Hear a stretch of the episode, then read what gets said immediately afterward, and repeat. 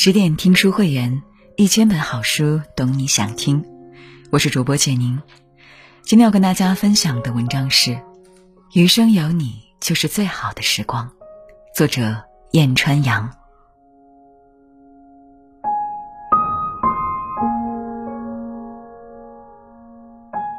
纵观整个封建时代，帝后的爱情与婚姻往往充斥着利益纠葛与政治考量。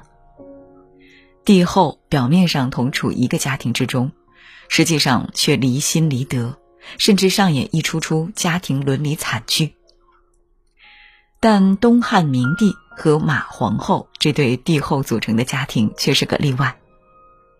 细细盘点这对帝后的相处细节，我们吃惊的发现。他们家庭经营之高明，是很多现代家庭也望尘莫及的。那时的东汉帝国立国不久，帝后二人都重任在肩，日理万机，生活状态并不轻松。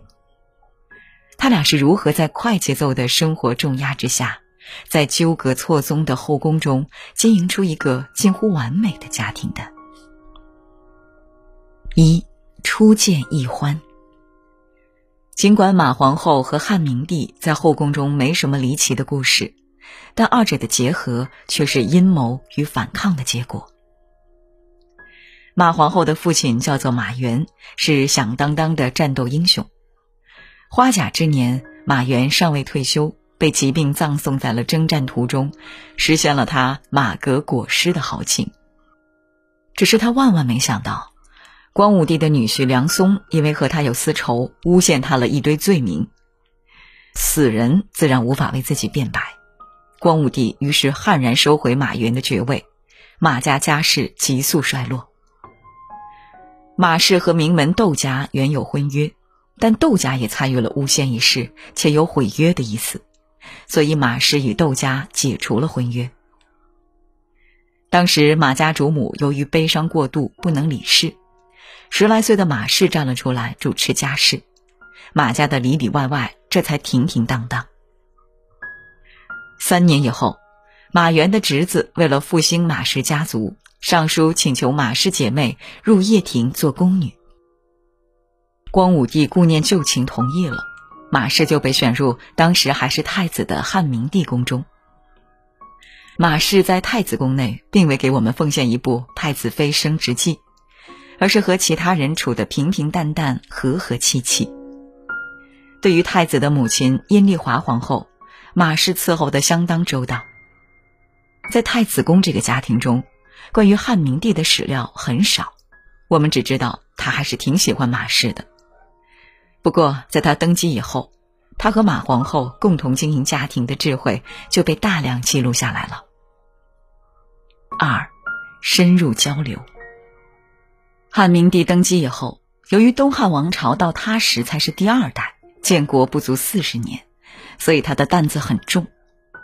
其中很棘手的一件事，就是控制宗室人员对皇位的觊觎。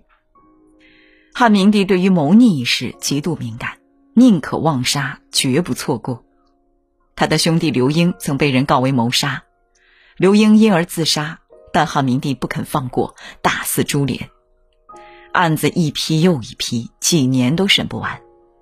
从京城到州郡，从清贵到差役，被判死刑和流放的人有好几千人，还有好几千人被关在牢里。刘英曾经抄过一本《天下名士录》，汉明帝发现上面有吴郡太守尹兴之名，于是下令逮捕了尹兴手下大小官吏五百多人。这件事看起来是汉明帝赚便宜。但实际上，他压力很大，因为事态似乎在朝着不可控的局面发展。而马皇后少年时就熟读儒家典籍和史书，知道此事非同小可，也了解汉明帝过分严苛的性格，于是和汉明帝深入聊了一次。马皇后觉得那些无辜受牵连的人很可怜，说着说着竟滴下泪来。汉明帝听完，思索良久。披衣起床，在寝宫里走了一圈又一圈。经过反复思量，他认为马皇后言之有理，很快就亲自到洛阳狱审讯，当即释放了一千多人。帝后二人都崇尚儒学，都有家国情怀。类似上面这样的夫妻对聊还有很多。对于他们来说，国事也是家事。虽说自古有后宫不干政的规定，但汉明帝在犹豫不决时，会主动和马皇后交流看法。马皇后基本上每次都能调分缕析，说得极为中肯。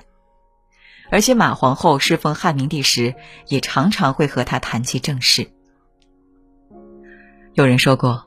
婚姻中一个很严重却被普遍忽视的问题是交流太浅，大量谈话只是围绕类似吃什么饭这样的家庭琐事展开。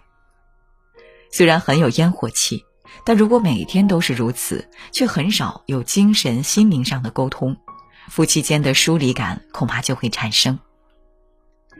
至于缺乏深层交流的原因，很多人会归结于忙，而汉明帝与马皇后。一个身为国家的最高执行官，一个是后宫的主理人，不能算是清闲。如此情形之下，二人还能抽出时间进行深层次的交流，难怪感情一直非常和睦。在爱情与婚姻中，精神需求的满足远比物质丰盈重要。所谓婚姻，并不单单是搭伙过日子，更重要的是心灵的契合与价值观的交融。当然，帝后二人和美的感情也有遭到考验的时候。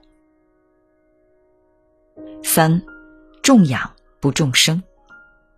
马皇后一直没有孩子，别说在有皇位继承的皇家，就是普通人家，恐怕多少也要发愁。但汉明帝并没有因此冷落马皇后，而是让她抱养了一位皇子刘达。对此，汉明帝说：“人啊。”不一定非要生孩子，不生孩子不用太过担心，需要担心的是生了以后爱的不够，养的不好。可以想见，汉明帝的这一做法和这一番话，对马皇后来说是多么难得的心灵抚慰，那简直是爱的沐浴，情的灌溉。在重养不重生的理念之下，马皇后对待养子尽心抚育，劳瘁过于所生。也就是说，比一般父母养育亲生孩子还要用心。尽管史料中未有多少养育细节，但从后来马皇后与汉章帝母子慈爱、始终无仙界之间来看，马皇后的付出应当只多不少。当然，汉明帝也经常亲自教导刘达。汉明帝喜欢儒学，要求刘达一定要熟读儒家经典。有时还会给刘达讲经。帝后二人共同的努力，加上刘达天性宽和，终于培养出了刘达日后仁和的行政风格。这种风格很大程度上照亮了汉明帝行政风格的阴影。我们前面说过，汉明帝过于严苛，除了控制宗室时大肆株连，很多事情都能说明这一点。有一次。郎官耀松做事失误被他发现，他抡起棍子就打，耀松吓得钻到床底下，汉明帝气得大喊：“你给我滚出来！”耀松在床底下说：“天子威而不怒，诸侯庄重文雅，没听说哪个皇帝动手打人的。”汉明帝这才消了气，赦免了他。而刘达一边学习父亲倡导的儒学，一边剔除了父亲的严苛，成为了一名人君。汉明帝和成为汉章帝的刘达共同创造了一段盛世——明章之治。当然，马皇后也为明章之治做出了贡献。在汉明帝时期，马皇后常与帝旦夕言道政事。汉章帝即位后，也时常向马皇后请教。这一家人从来未在无子或者亲生上纠缠，反而一门心思扑在孩子的成长上，最后的成果也是出人意料的好。明帝一朝和其他朝代一样，当然都极度重视子嗣，但马皇后没有孩子，并没有成为影响帝后感情的障碍。有人说，婚姻不是爱情的坟墓，孩子才是。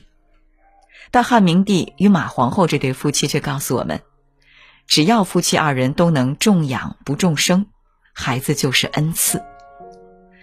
育儿问题固然是家庭的一大难题，但还有一点也让进入婚姻的人颇感吃力，那就是原生家庭甚或家族的撕扯。四，夫妻同心。汉明帝对宗室的打击，我们可以理解，毕竟如果不斩断宗室伸向皇权的手。对于汉明帝这一支皇族来说，面临的将是灭顶之灾。但马皇后对于马氏一族的意志，就让很多人看不明白了。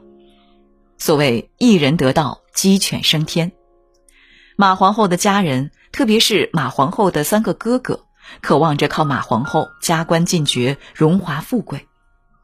但马皇后尽管经常和汉明帝交流家事国事，却绝口不提娘家人的私事。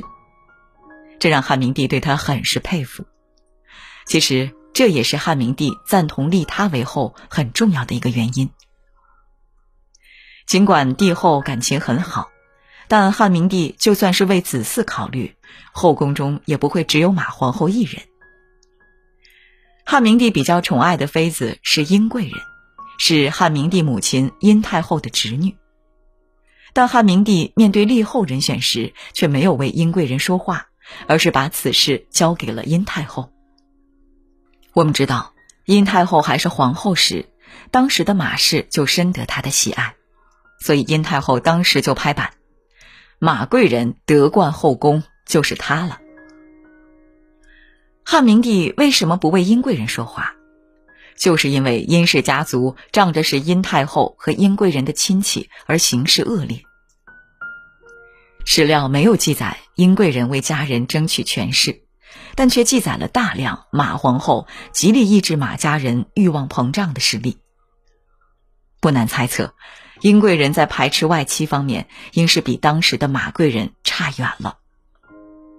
抑制宗室和排斥外戚，本质上都是在保卫皇族。马皇后越是极力遏制家族势力，就越是让汉明帝感到安心。毕竟，外戚王莽篡权导致西汉灭亡，可是刚刚发生不久的惨祸。这一点上，马皇后与汉明帝同心同德，步调一致。若是帝后二人均有外心，对自己家族一味扶持，可以想见，朝廷将会面临何样的腥风血雨。即便在汉明帝去世之后，马皇后也仍然在压制马家膨胀的欲望。某种程度上来说，算是继承了汉明帝的遗志。汉明帝若泉下有知，当颇感欣慰。现在的家庭当然不像皇家那样动辄牵涉天下，但小家庭中的每个人都应以向内发展为重。如果向外的力量撕扯太强，小家庭难免有分崩离析之忧。只有向内团结一致，同甘共苦。才能让家庭这艘船乘风破浪，一路向前。五，何为家人？要说起来，汉明帝和马皇后不仅性格悬殊、家世不同，而且兴趣爱好也不一样。汉明帝喜欢游玩，喜欢歌舞，但马皇后却喜欢做做针线、读读书，对音乐更是一点兴趣也没有。有一次。汉明帝带领一众宫人官属游园，大家都说该把皇后也请来。汉明帝笑了，说：“我家那位不好游玩，来了反倒不高兴。”这句话对于马皇后算是一句知己之音了。和而不同，汉明帝和马皇后就是这样一对知心爱人，在百忙之中抽出时间与对方深度交流，共同抚育孩子。共同对抗大家族的撕扯，一起创造了难得一见的帝后深情。史书评价汉明帝对马皇后的态度时，用了“宠敬”二字，这两个字耐人寻味。这是爱恋与尊重的结合，这在封建皇权之下是极为罕见的。这恰恰也是马皇后对汉明帝的态度。这显然不是物质上的对等，而是精神上的平衡。古语云：“家和万事兴。”和不是表面上的一团和气，不是刻意维持的模范景象，而是家庭成员间心灵上的默契，行动上的整齐。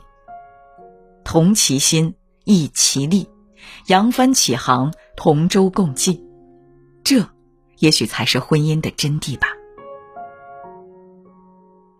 更多美文，请继续关注十点读书，也欢迎把我们推荐给你的朋友和家人，一起在阅读里成为更好的自己。